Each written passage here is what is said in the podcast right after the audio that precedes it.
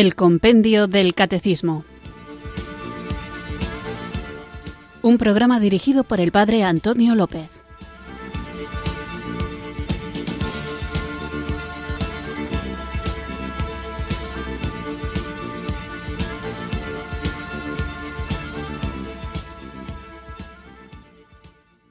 Buenas tardes, queridos oyentes de Radio María. Recibido un cariñoso saludo desde Irurzun, en Navarra, quienes sintonizáis una tarde más esta Radio de la Virgen, esta emisora que cambia vidas, Radio María, para escuchar el programa El Compendio del Catecismo, nuestro espacio diario de formación católica, en el que, guiados por el libro, una joya del Compendio del Catecismo, vamos profundizando en nuestra fe católica. Conocer el Compendio del Catecismo significa conocer nuestra fe. Solamente podemos vivir con sentido aquello que sabemos sobre qué se fundamenta, que no es en estructuras meramente humanas o en ideas de los hombres, sino en el amor de Dios que se nos ha manifestado, se nos ha revelado y que permanece aquí en medio de nosotros y donde lo recibimos, de quien lo recibimos, es nuestra Santa Madre, la Iglesia Católica. Así que procuremos conocer y amar esto que somos para que podamos hacerlo crecer con nuestro testimonio, sosteniéndola con nuestra oración y haciéndola crecer aumentando el número de sus miembros en el sentido de que venga gente nueva a formar parte de la gran familia de Dios y que aquellos que por el bautismo fuimos incorporados al cuerpo de Cristo vivamos realmente como lo que somos, agentes activos de evangelización. Todos nosotros, tanto sacerdotes como laicos, la gente que tiene muchos estudios y los que no hemos estudiado tanto, los que tienen una vida de santidad admirable y quienes aspiramos a una vida de santidad conforme al plan de Dios, todos, cada uno con nuestras fuerzas, con nuestras capacidades, y que nadie piense que ni tiene fuerzas ni tiene capacidades, porque el Espíritu Santo a todos, absolutamente a todos, nos premia con su generosidad, más que nos premia, nos regala con su gracia, bueno, pues con esas gracias que recibimos del Espíritu Santo tenemos que formar parte activa de la Iglesia. No me voy a entretener mucho más en el saludo de ahora, en este inicio del programa, porque el tema que vamos a tratar hoy seguro que os resulta de mucho interés y trae aparejadas muchas preguntas, aparte de la que el propio compendio del catecismo plantea y respuesta. Y responde. Así que para que podamos comprender, vivir, difundir y defender nuestra fe, invoquemos juntos al que nos capacita para llevar a cabo esta tarea, que es el don de Dios, el don del Espíritu Santo.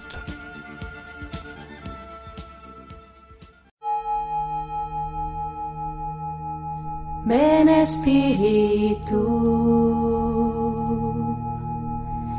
Ven Espíritu, ven Espíritu.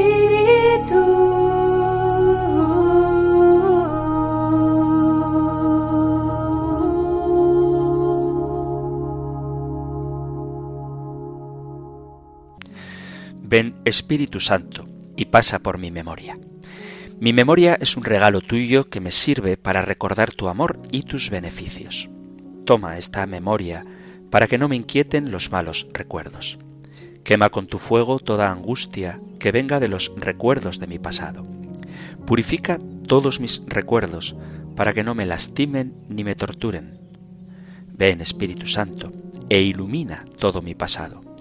Quita de mi interior todo recuerdo que alimente mi tristeza o mis desánimos y alienta los recuerdos buenos, esos que me impulsan a seguir adelante y me devuelven la alegría. Ven, Espíritu Santo. Amén.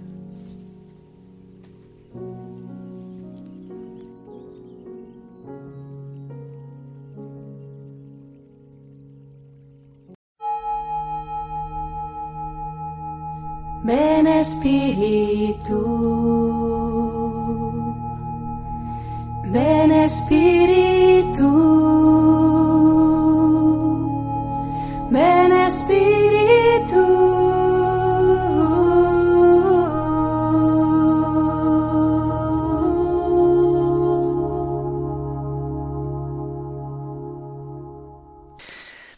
Vamos allá con nuestro nuevo programa y os recuerdo, por ponernos en contexto, que llevamos ya un tiempo largo, pero todavía insuficiente, hablando de la Iglesia. Digo que es insuficiente porque es tan rica esta realidad de la que nosotros todos, sacerdotes, laicos, por supuesto, obispos y el obispo de Roma, el Papa, formamos parte, que es importante que profundicemos en ella y en sus diversos aspectos. En concreto, Estamos hablando de los fieles, jerarquía, laicos, vida consagrada. Hemos hablado de que los fieles son todos los bautizados, somos todos los bautizados.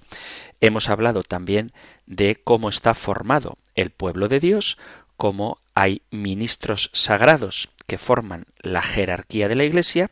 Además existen los laicos y tanto de los ministros sagrados como de los laicos provienen los fieles que se consagran de modo especial a Dios mediante la profesión de los consejos evangélicos, castidad, pobreza y obediencia, y forman la vida consagrada, y ya tendremos tiempo de hablar tanto de los laicos como de la vida consagrada. Pero hoy vamos a hablar de algo que es muy importante y que no está exento de cierta polémica, sobre todo en un mundo tan democrático como el nuestro, que es la jerarquía. Así que lo que trataremos hoy lo encontráis en el Catecismo Mayor en los puntos 874 al 876 y en el 935.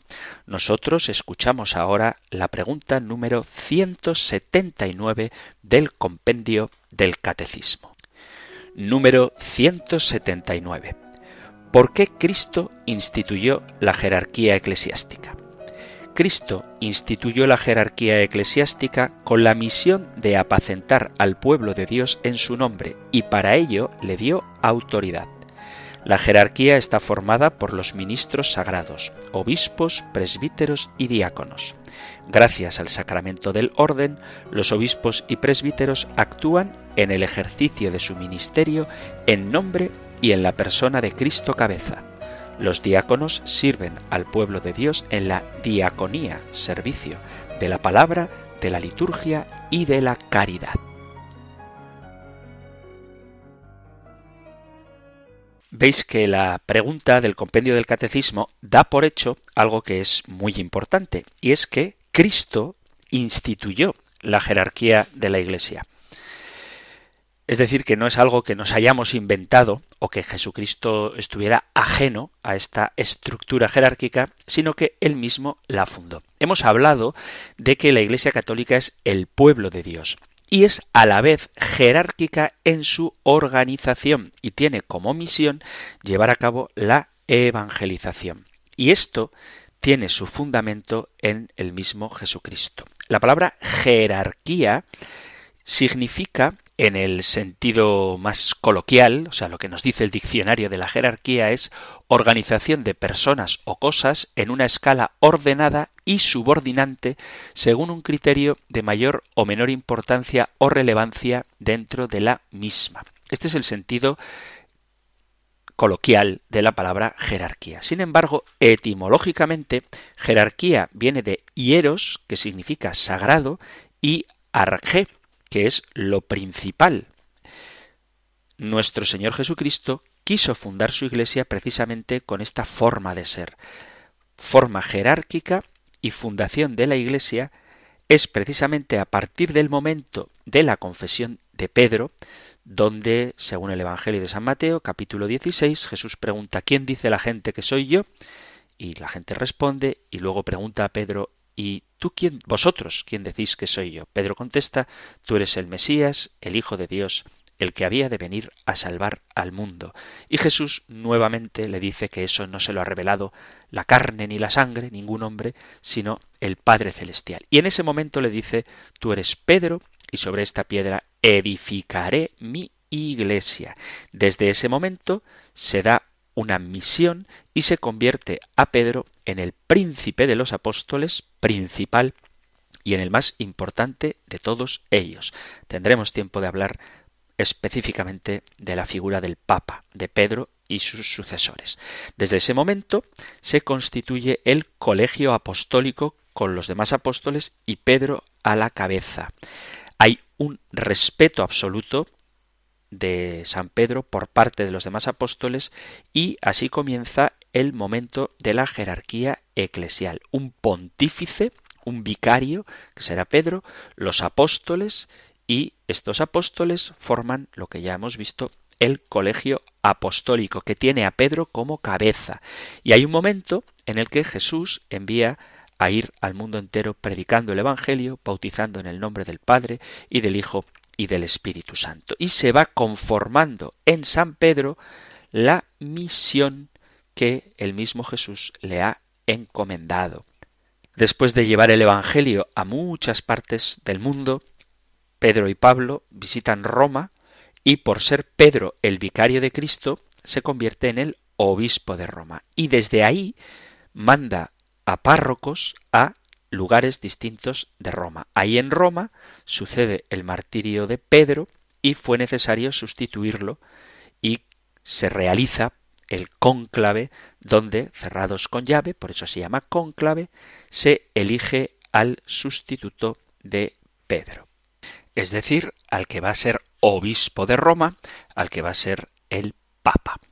Hay cierta polémica, digo, con este tema, porque hay gente, hay movimientos, hay personas que piensan no del todo leales al Evangelio y a la historia, que dicen que la Iglesia primitiva no era jerárquica y que le echan la culpa de casi todo al bueno de Constantino, fue él, el emperador Constantino, el que jerarquizó la Iglesia.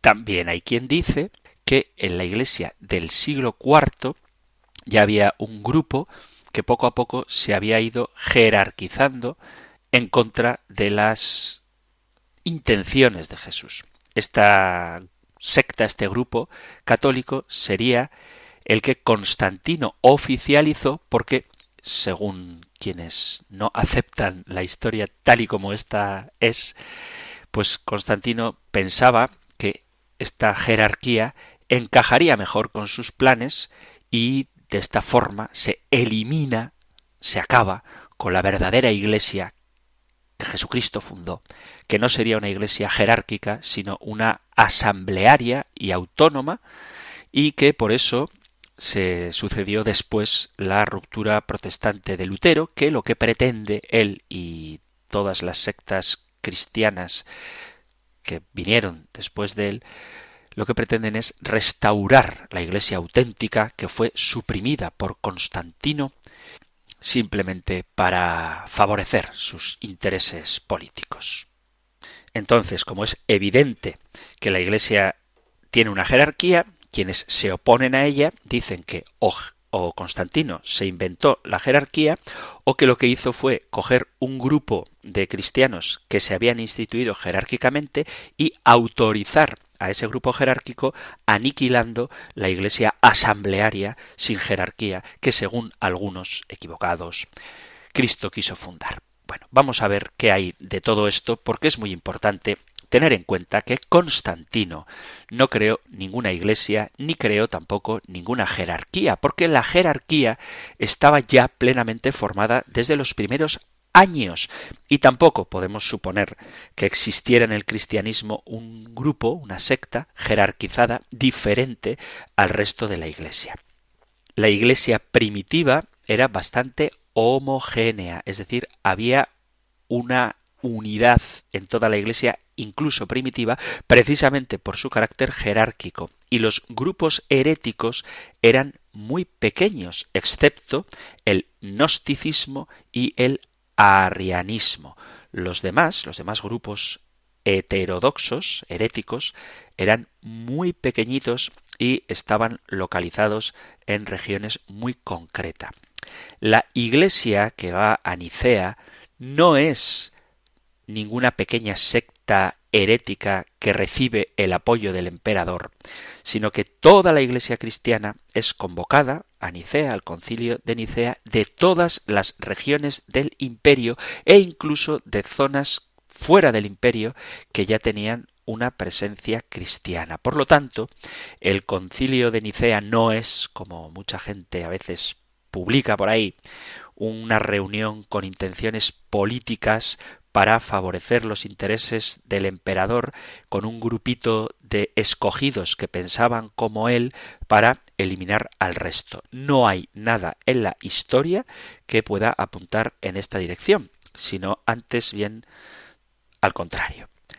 Si a alguien le interesa un poquito más que profundicemos en esto del concilio de Nicea y en el sentido si era religioso o político, pues ya sabéis que podéis plantear vuestras preguntas en el correo electrónico compendio arroba radiomaria.es o en el número de teléfono 668 594 383. Pero esto si queréis que hablemos de los verdaderos intereses del concilio de Nicea.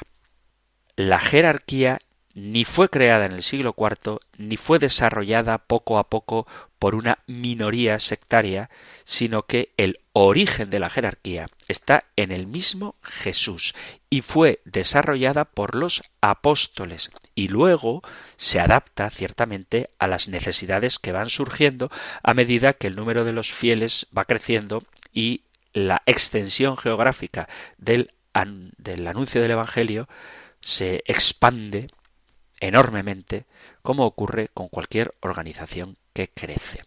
La Iglesia Católica actual tiene tres niveles de jerarquía. Vamos a empezar, en vez de arriba a abajo, del Papa, los obispos a los diáconos, vamos a empezar por abajo. Vamos a empezar por los diáconos.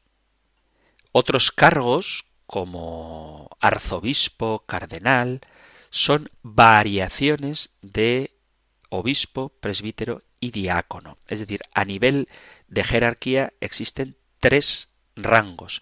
Obispo, el Papa es el obispo de Roma, presbítero y diácono.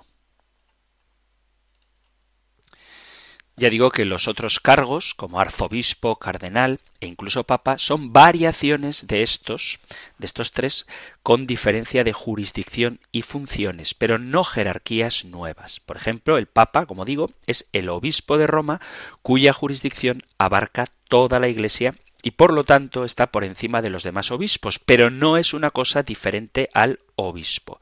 Los presbíteros son los que muchas veces llamamos sacerdotes o también curas, porque tienen encargada la cura de almas. El primero que inicia una incipiente pero clarísima jerarquía es el mismo Jesús. El número de seguidores que tiene todavía es muy reducido, pero aún así Jesús cree conveniente sentar para su Iglesia unas bases jerárquicas pensando en sus necesidades futuras, pues de lo contrario, un gran aumento numérico y geográfico de la doctrina cristiana supondría necesariamente una fragmentación y diversificación, tal y como ocurre, por ejemplo, en las actuales iglesias evangélicas, que al estar privadas de jerarquía, al no tener una autoridad, lo que hacen es dividirse en multitud de doctrinas y comunidades diferentes. Jesús no comienza, como Juan el Bautista, predicando por las plazas o los campos a la gente que le escuchaba y luego volvía a su vida normal, sino que Jesús quiso crear una organización a la que poder formar intensamente durante su breve espacio como predicador. Su intención desde el principio era crear una estructura organizativa que pudiera continuar su labor, un grupo de gente cercana que asumiera el control de la Iglesia cuando él se marchara físicamente. Juan Bautista predicaba también y tenía discípulos que le seguían, pero Jesús, además de sus discípulos, tenía a doce apóstoles. Por lo tanto, el primer nivel jerárquico lo hizo antes incluso de comenzar a predicar. Fue algo premeditado y planificado, no un acontecimiento circunstancial ni una idea posterior que surgió dada la evolución de los acontecimientos. En el Evangelio de San Lucas, en el capítulo 6, dice, versículo 12, en aquel tiempo subió Jesús a la montaña a orar y pasó la noche orando a Dios. Cuando se hizo de día, llamó a sus discípulos, escogió a doce entre ellos y los nombró apóstoles, Simón, al que puso de nombre Pedro, y Andrés su hermano, Santiago, Juan, Felipe, Bartolomé, Mateo, Tomás, Santiago Alfeo, Simón, apodado el Celotes, Judas el de Santiago y Judas Iscariote, que fue el traidor. Bajó del monte con ellos y se paró en un llano con un grupo grande de discípulos y de pueblo procedente de toda Judea, de Jerusalén y de la costa de Tiro y Sidón. Por lo tanto, la institución de los doce no fue algo que dijo, uy, necesito improvisar una idea nueva porque esto del Evangelio está siendo diseminado demasiado rápido. No, Jesús funda los doce apóstoles, el principio de la jerarquía, después de un rato de oración y por lo tanto estaba en sus planes y en los planes del Padre. Al inicio del magisterio de Jesús tiene como apertura el bautismo y las tentaciones del desierto. Al regresar del desierto ya tenemos a Jesús preparado para comenzar la predicación del reino. ¿Y qué es lo primero que hace? No empieza a gritar por los pueblos el mensaje del Evangelio, como hicieron San Juan Bautista o los profetas o los predicadores de entonces, sino que él elige primero, según el Evangelio de San Marcos, a cuatro apóstoles. Marcos 1 dice que escogió a Santiago, Juan, Pedro y Andrés. Este es el núcleo básico que muy pronto se irá completando hasta llegar a los doce. San Juan, en el capítulo primero del Evangelio de San Juan, nos dice cómo Jesús llamó a sus primeros discípulos nada más volver del desierto, y fue más tarde, tras las bodas de Cana, a la que también fueron los discípulos, cuando comenzó su predicación precisamente por la motivación de su madre, la Virgen María, a pesar de que Jesús dice todavía no ha llegado mi hora. Evangelio de San Juan, capítulo 2, tenéis ahí las bodas de Cana y Jesús que ha ido ahí con sus discípulos tiene claro que todavía no ha llegado su hora, aunque María la adelanta. Fue después de elegir a sus primeros discípulos íntimos cuando comenzará con ellos a predicar el mensaje del Evangelio. Así que estrictamente hablando, no es que la Iglesia se jerarquice, sino que Jesús primero crea una jerarquía y después comienza a construir su Iglesia. Jesús no va improvisando según avanzan los acontecimientos, sino que tenía desde el principio muy claro cuál era el proyecto que tenía que llevar a cabo, cosa que es lógico porque Él es Dios llevando a término, llevando a cabo la obra, el proyecto de salvación. Estos doce discípulos fueron siempre los que estuvieron más cerca de Jesús, quienes mejor escucharon su mensaje y los que iban siendo formados por el mismo Cristo para su misión posterior, formación que será rematada, consumada en Pentecostés cuando descienda sobre ellos con fuerza el Espíritu Santo. El objetivo de Jesús con los discípulos no era simplemente convertirles a ellos, sino prepararles a fondo para que le ayudasen a convertir a los demás, pensando en que ellos serían los pilares de la Iglesia cuando Cristo no estuviese en forma física. Pero no acaba ahí la estructura de la Iglesia jerárquica creada por Jesucristo. Cuando ya sus seguidores eran muchos, nombra a setenta discípulos como ayudantes y predicadores. Lo podemos leer en el Evangelio de San Lucas en el capítulo 10 a partir del versículo 1. Dice así. Después de esto, designó el Señor a otros setenta y dos, y los envió de dos en dos delante de él a todas las ciudades y sitios a donde pensaba ir él. Y les dijo, La mies es mucha, y los obreros son pocos. Rogad pues al dueño de la mies que envíe obreros a su mies. Id, mirad que os envío como corderos en medio de lobos. No llevéis bolsa, ni alforja, ni sandalias, y no saludéis a nadie en el camino. En la casa en que entréis, decid primero paz a esta casa, y si hubiere allí un hijo de paz, vuestra paz reposará sobre él. Si no, se volverá a vosotros. Permaneced en la casa comiendo y bebiendo de lo que tengan, porque el obrero merece su salario. No vayáis de casa en casa. En la ciudad en que entréis y os reciban, comed lo que os pongan. curad los enfermos que haya en ella y decidles, el reino de Dios está cerca de vosotros.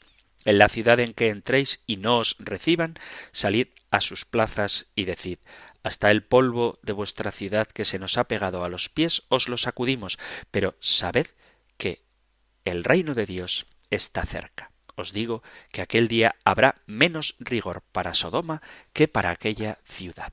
Entonces hay un segundo movimiento de jerarquía y cuando la Iglesia sigue creciendo todavía después de la resurrección, nombra a un tercer nivel jerárquico de 500 discípulos.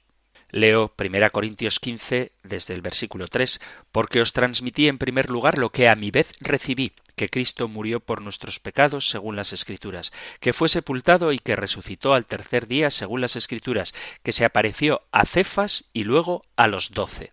Después se apareció a más de quinientos hermanos a la vez, de los cuales todavía la mayor parte viven y otros murieron. Luego se apareció a Santiago, más tarde a todos los apóstoles y por último término se me apareció también a mí como a un abortivo. Tras su resurrección, Jesús nombra a Pedro como líder de la Iglesia.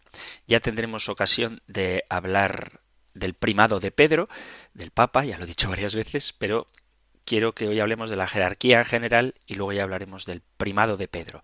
Y digo que fue después de su resurrección en el episodio del último capítulo del Evangelio de San Juan, cuando leo desde el versículo 15, Juan 21, 15, después de haber comido, dice Jesús a Simón Pedro, Simón de Juan, ¿me amas más que estos? Le dice él, sí, Señor, tú sabes que te quiero. Le dice Jesús, apacienta mis corderos. Vuelve a decirle por segunda vez, Simón de Juan, ¿me amas? Le dice él, sí, Señor, tú sabes que te quiero. Le dice Jesús, apacienta mis ovejas. Le dice por tercera vez Simón de Juan, ¿me quieres? Se entristeció Pedro de que le preguntase por tercera vez ¿me quieres? y le dijo Señor, tú lo sabes todo, tú sabes que te quiero. Le dice Jesús, apacienta mis ovejas. Después de la resurrección, el Señor confirma a Pedro en su misión, en su tarea de apacentar a las ovejas de Cristo, a mis ovejas. Por lo tanto, vemos cómo tiene una tarea prioritaria, principal, sobre los demás apóstoles, un liderazgo sobre ellos. Y esto es una organización. Por lo tanto, ya en el Nuevo Testamento vemos un paralelismo entre estas instituciones que vivimos hoy en la Iglesia, la jerarquía, y lo que Cristo mismo dispuso. Los doce apóstoles, que podemos identificar con los obispos, los setenta discípulos, que podemos identificar con los presbíteros, y los quinientos predicadores de la primera carta de San Pablo a los Corintios, capítulo quince, que podríamos identificar con los diáconos. A medida que la Iglesia fue creciendo y extendiéndose, fue necesario ir ampliando y reestructurando la jerarquía que Jesús había iniciado. En los Hechos de los Apóstoles vemos cómo se plantea la necesidad de nombrar ayudantes que serán no simplemente elegidos, sino ordenados sacramentalmente por la imposición de manos, o sea que son mucho más que simples hombres realizando una función práctica, son hombres consagrados. El libro de los Hechos nos habla de la creación del primer nivel de la era apostólica, los diáconos, y la explicación que dan es que se considera necesario nombrarlos porque está aumentando el número de los discípulos. En el capítulo 6 de los Hechos de los Apóstoles leemos Por aquellos días, al multiplicarse los discípulos, hubo quejas de los helenistas contra los hebreos, porque sus viudas eran desatendidas en la asistencia cotidiana. Los doce convocaron la asamblea de los discípulos y dijeron No parece bien que nosotros abandonemos la palabra de Dios para servir a la mesa. Por tanto, hermanos, buscad de entre vosotros a siete hombres de buena fama, llenos de espíritu y de sabiduría, y los pondremos al frente de este cargo, mientras que nosotros nos dedicaremos a la oración y al ministerio de la palabra. Pareció bien la propuesta a toda la asamblea y escogieron a Esteban, hombre lleno de fe y de Espíritu Santo, a Felipe, a Prócoro, a Nicanor, a Timón y a Pármenas y a Nicolás, prosélito de Antioquía. Los presentaron a los apóstoles y habiendo hecho oración, les impusieron las manos. Hechos de los Apóstoles, capítulo 6, versículos del 1 al 6.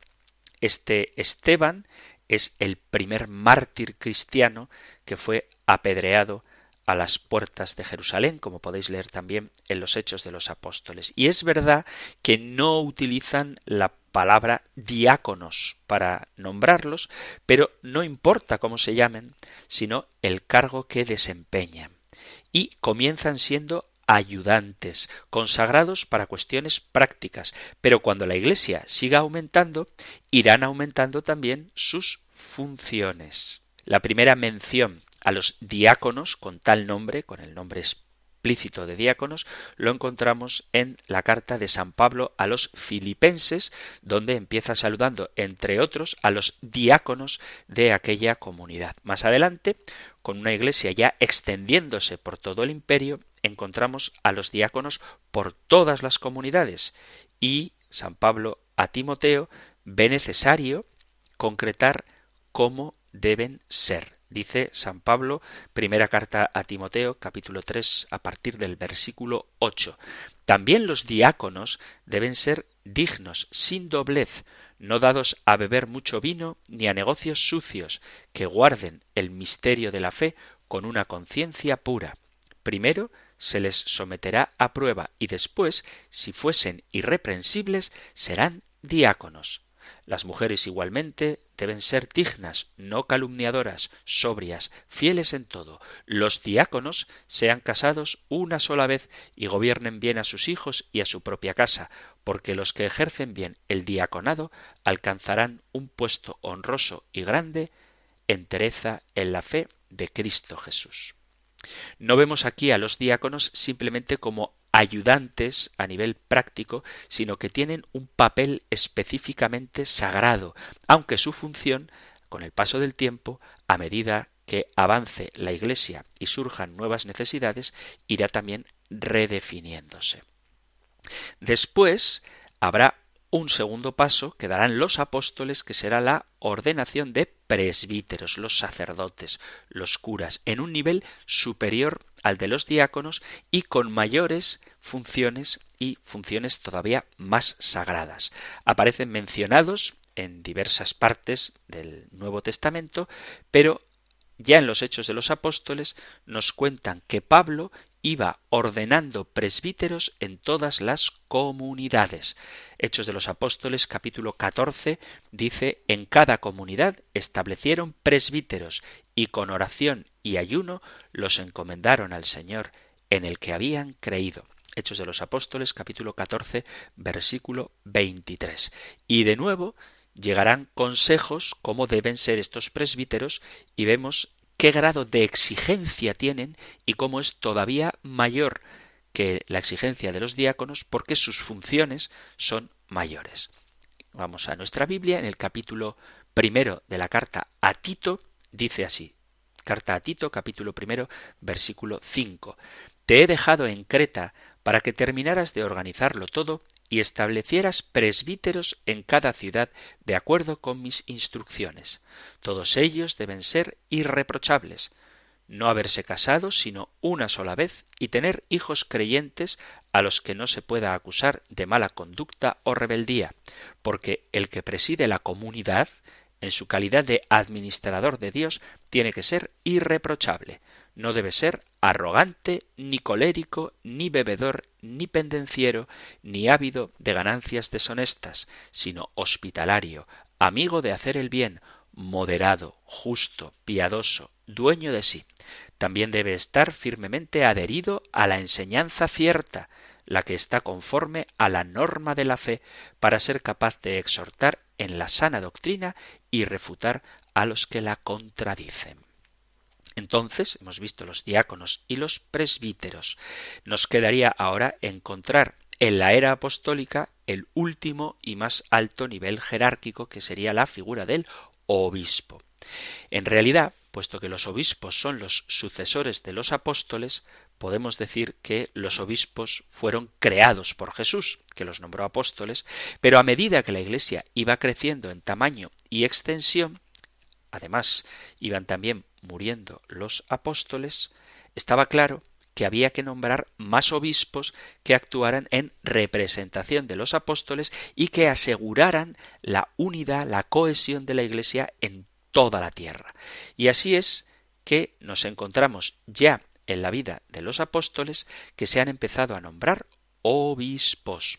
No hay constancia en la Biblia del momento en el que se plantea el problema y se decide nombrar obispos, pero sí tenemos constancia de que se han creado. Uno de los pasajes es donde San Pablo da consejos sobre cómo debe ser el obispo.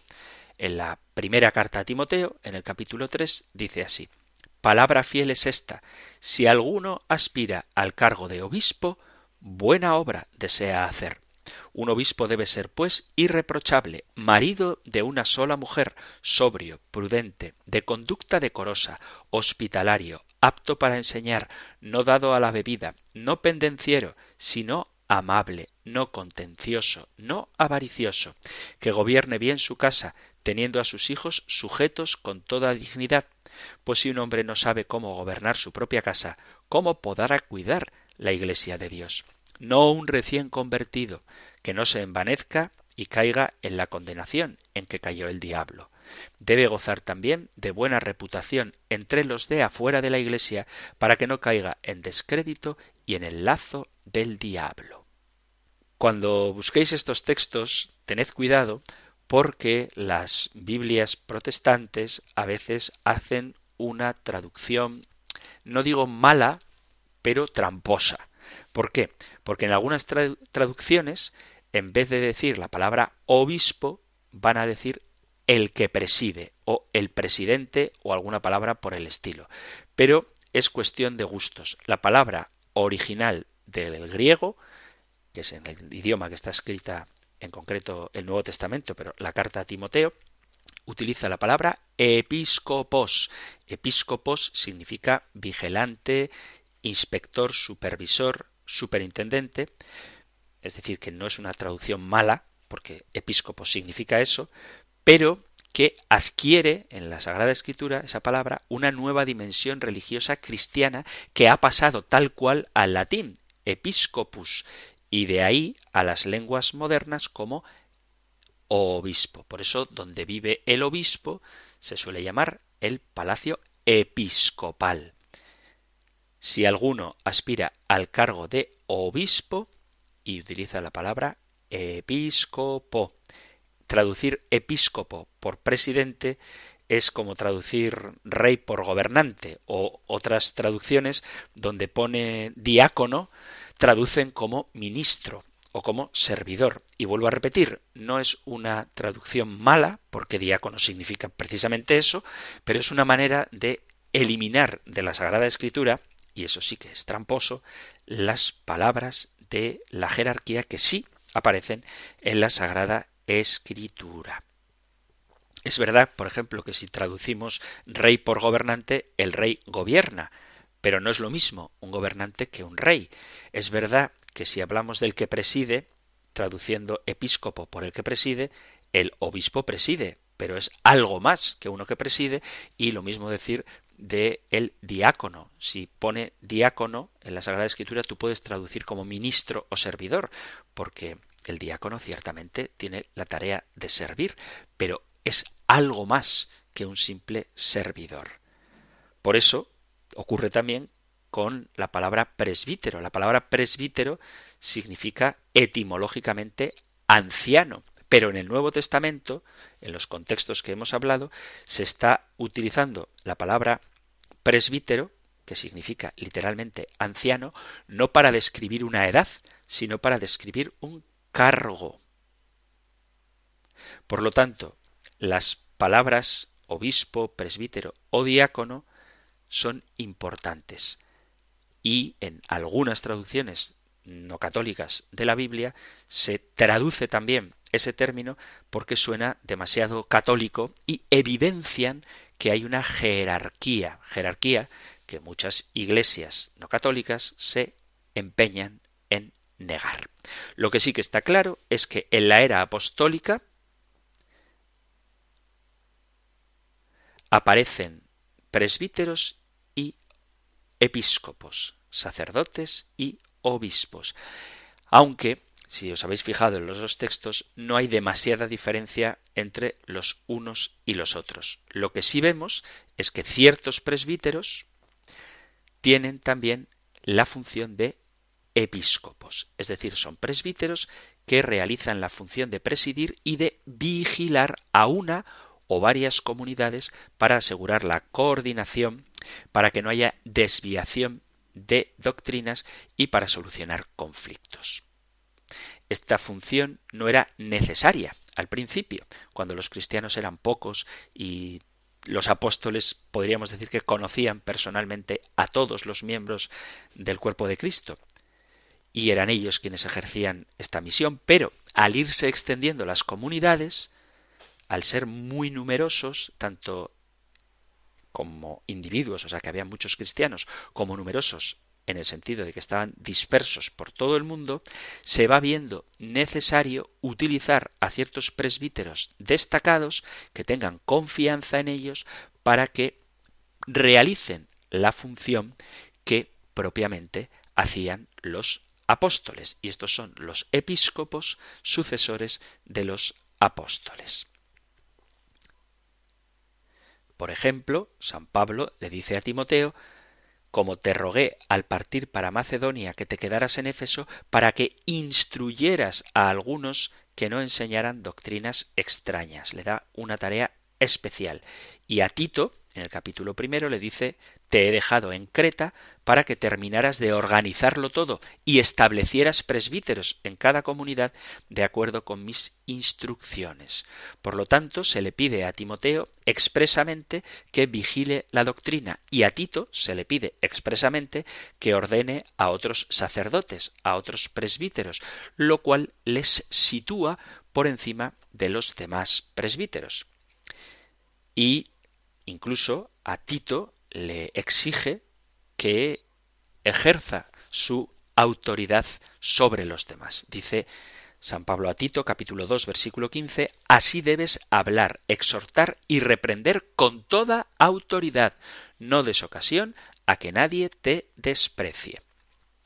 Por eso no es de extrañar que a la muerte de los apóstoles encontremos ya textos cristianos en los que se ve con más claridad la separación de funciones entre los obispos y los demás presbíteros. Ya a finales del siglo I se ve claramente que la Iglesia está organizada en torno al obispo. El obispo de Antioquía, muy pocos años después de la muerte de San Juan, dice San Ignacio de Antioquía, ahora que por vuestra parte todos habéis también de respetar a los diáconos como a Jesucristo. Lo mismo digo del obispo, que es prefigura del Padre, y de los presbíteros, que representan el Senado de Dios y el colegio de los apóstoles. Si quitan esto, no hay iglesia. Y esto lo escribe Ignacio de Antioquía en el año 107. Así que Constantino todavía no había aparecido en el mapa del mundo. Más tarde, a medida que la Iglesia sigue creciendo y expandiéndose en número y en geografía, se necesita ir afinando más la jerarquía para poder seguir ejerciendo las mismas funciones que antes, pero en un contexto nuevo. Ahora hay tantos obispos que se necesita una manera de coordinar también a los propios obispos. De ese modo, los obispos de las ciudades más grandes, los metropolitanos, adquieren características de coordinación y supervisión sobre los obispos de ciudades pequeñas. Cuando las comunidades aumentan más todavía, varias sedes, que son más importantes, van extendiendo su influencia a todos los obispos metropolitanos de su zona, surgiendo así los patriarcados. Y la última referencia es siempre la figura del Papa. En el siglo IV, cuando llega Constantino, ya estaban bien establecidos los patriarcados de la Iglesia, los cuatro patriarcados, Roma, Jerusalén, Alejandría y Antioquía, a los que más tarde se uniría Constantinopla. Los patriarcas son obispos que tienen autoridad sobre los demás obispos en su área de influencia y es una autoridad moral que más tarde se pondrá por escrito y se convertirá en una autoridad legal. Son obispos que tienen jurisdicción sobre otros obispos. Por lo tanto, no se puede hablar de una jerarquía postbíblica, sino de una redefinición de la jerarquía por motivos prácticos. El obispo de Roma tiene a su cargo toda la mitad occidental del Imperio romano, pero desde el principio fue considerado como el más importante por ser precisamente el sucesor de Pedro. Y esta primacía era aceptada por los demás obispos y por los demás patriarcas, pero es cierto que los límites de la presidencia romana sobre los demás patriarcas generó debate e incluso polémica que se vio afectada por cuestiones políticas, sobre todo cuando el imperio occidental y el imperio oriental se separan, se rompen definitivamente. En cualquier caso, Roma sería la más importante de los patriarcados. No será hasta años después, en Nicea, cuando el emperador cree por iniciativa propia el patriarcado de Constantinopla en su nueva capital, que poco a poco irá por motivos políticos estableciéndose por encima de los tres patriarcados anteriores, pero siempre por detrás de Roma. Constantino no se inventa la jerarquía, sino que ésta ya existía cuando él llegó y tiene raíces claramente apostólicas que empiezan con Jesús y que durante todas sus fases, desde Jesús, los apóstoles, la Iglesia perseguida, la Iglesia tolerada y la Iglesia oficial, va evolucionando en un continuo desarrollo adaptándose a las necesidades, pero básicamente con la intención de hacer lo mismo que siempre se hace en una organización, que es llevar a cabo la obra de Jesús, pero a medida que el Evangelio crece, los cristianos crecen y los lugares del mundo donde hay cristianos crece, se van formando, se van haciendo más complejas y más extensas las tareas de organización, pero siempre manteniendo los tres niveles creados por Jesús. Si los apóstoles vieron necesario ampliar la estructura que Jesús había creado, es lógico que después que ellos la Iglesia siguiera haciendo lo mismo, ampliar la estructura que los apóstoles habían creado para poder seguir manteniendo la coordinación y la unidad de doctrina. Por eso la jerarquía, fundada por Cristo, lo que busca es coordinar el funcionamiento global y asegurar la unidad doctrinal. Cuanto más grande es la Iglesia y más extensión tiene, más aumenta la necesidad de reforzar la coordinación. De ahí que el papel del papado, como quien garantiza esta unidad, va también creciendo comparando la unidad doctrinal de la Iglesia Católica con la inmensa diversidad doctrinal de los protestantes, entendemos lo útil que es tener la jerarquía y el peligro que existiría si los obispos o las comunidades tuvieran autonomía doctrinal, es decir, que cada uno creyese lo que le apeteciera, porque llegaríamos a traicionar el Evangelio. La Iglesia, que ha perdido la jerarquía, las, las, comunidades cristianas que no tienen jerarquía han perdido también la unidad doctrinal.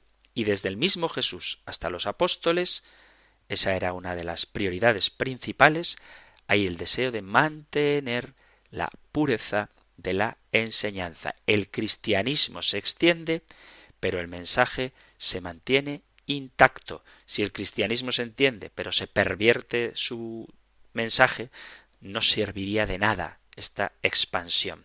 Tened en cuenta que la Iglesia tiene la tarea de custodiar un mensaje que ha recibido, no de alterar o de inventar según las necesidades que la cultura o la sociedad pide lo que Jesús nos ha revelado, sino mantener lo que Jesús nos ha enseñado y darlo a conocer, eso sí, de la manera más adecuada. Así que, con la Biblia en la mano, con la historia en la mano, podemos decir que la Iglesia cristiana fue jerárquica desde sus orígenes y que el mismo Jesús sentó las bases de esta jerarquía. Y el espíritu de la jerarquía es mantener el mensaje de Jesucristo. El mismo Jesús comenzó a sentar las bases de la futura Iglesia antes incluso de iniciar su predicación, lo cual no era una conducta esperable de alguien que comienza su andadura como un profeta o predicador. Sin duda, Jesús no fue un predicador que al conseguir éxito decidió empezar a organizar a sus seguidores, sino que tenía claro cuál era su misión, cuál era su objetivo y cuál el desarrollo futuro de los acontecimientos, así que antes de lanzar su mensaje a las gentes, se ocupó de ir construyendo una estructura que le permitiera vertebrar y mantener unida esa iglesia que desde el principio quiso crear. Por eso los apóstoles desarrollaron la noción de jerarquía. Y esto va en contra de quienes, fuera de la Iglesia Católica y por desgracia también dentro de la Iglesia Católica, dicen cosas como que Jesús no pretendió fundar una iglesia ni una religión, o que la iglesia que Jesús creó se basaba en comunidades autónomas que no dependían unas de las otras. No existían comunidades cristianas autónomas ni en la época en que Jesús vivía en carne mortal, ni en la vida de los apóstoles. Incluso las primeras herejías estaban también jerarquizadas y capitaneadas por obispos heréticos. La jerarquía católica es la heredera de la jerarquía de la Iglesia apostólica y se puede discutir sobre la colegialidad o sobre cómo ejercerla, pero lo que no se puede negar es que la estructura jerárquica en sí misma es necesaria para no desviarnos ni de la tradición ni de la Biblia. A veces parece que la democracia es el mejor sistema que tenemos para gobernarnos política y socialmente. Puede que sí, no entro en esto, pero para las cosas de Dios no podemos pretender funcionar de la misma manera, porque la democracia se funda en la voluntad de la mayoría y, según la democracia, no hay una verdad absoluta, sino una voluntad que va cambiando y que se refleja en los gobiernos de poder elegidos democráticamente. La Iglesia custodia una verdad absoluta y no podemos ponernos a opinar si tal doctrina nos parece bien o mal. La jerarquía no es sólo el Papa. Hablaremos en el próximo programa sobre la colegialidad. Tanto en la Biblia Concilio de Jerusalén, capítulo 15 de los Hechos de los Apóstoles, como en la Iglesia primitiva, los concilios ecuménicos y los concilios locales, vemos que los obispos reunidos en concilio junto con el Papa son un elemento fundamental en la fijación, la aclaración y la defensa de la doctrina. Así que defender la supremacía del Papa no está en contradicción con la participación de los demás obispos. Incluso en los sistemas democráticos como el nuestro, hay una jerarquía, hay un jefe de Estado, hay un parlamento y hay otros organismos que van creando una pirámide que va llegando al final hasta el pueblo llano que tiene la opción de ejercer su capacidad democrática una vez cada cuatro años cuando vota.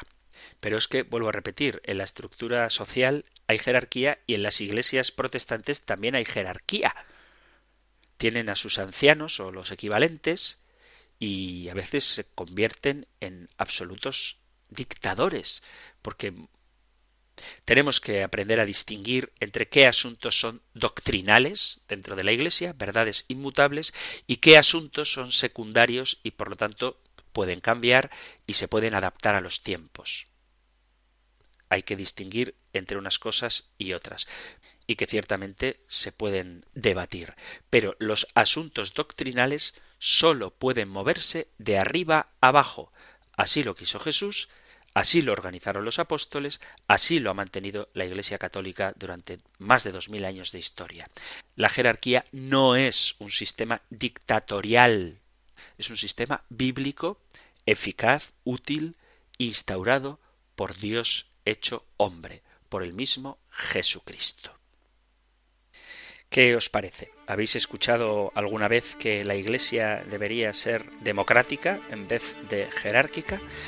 Si queréis compartir esta peregrina idea, si la habéis escuchado, o incluso si pensáis que la Iglesia iría mejor si fuera democrática, podéis compartir vuestra opinión con este programa del Compendio del Catecismo y si queréis hacer cualquier otra pregunta, si tiene que ver con el tema que hemos hablado mejor, pero si no, también son muy bien aceptadas vuestras participaciones en el programa, digo, pues podéis hacerlas en la dirección de correo electrónico compendio arroba radiomaria.es compendio arroba radiomaria.es o en el 668 594 383 668 594 383 para el WhatsApp. Terminamos el tiempo del programa de hoy y finalizo dándoos la bendición del Señor. El Señor te bendiga y te guarde, el Señor ilumine su rostro sobre ti y te conceda su favor, el Señor te muestre su rostro y te conceda la paz.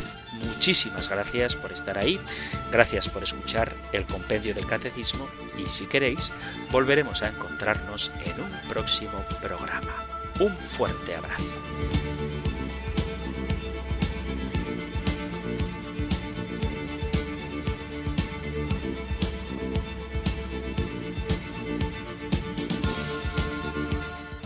El Compendio del Catecismo.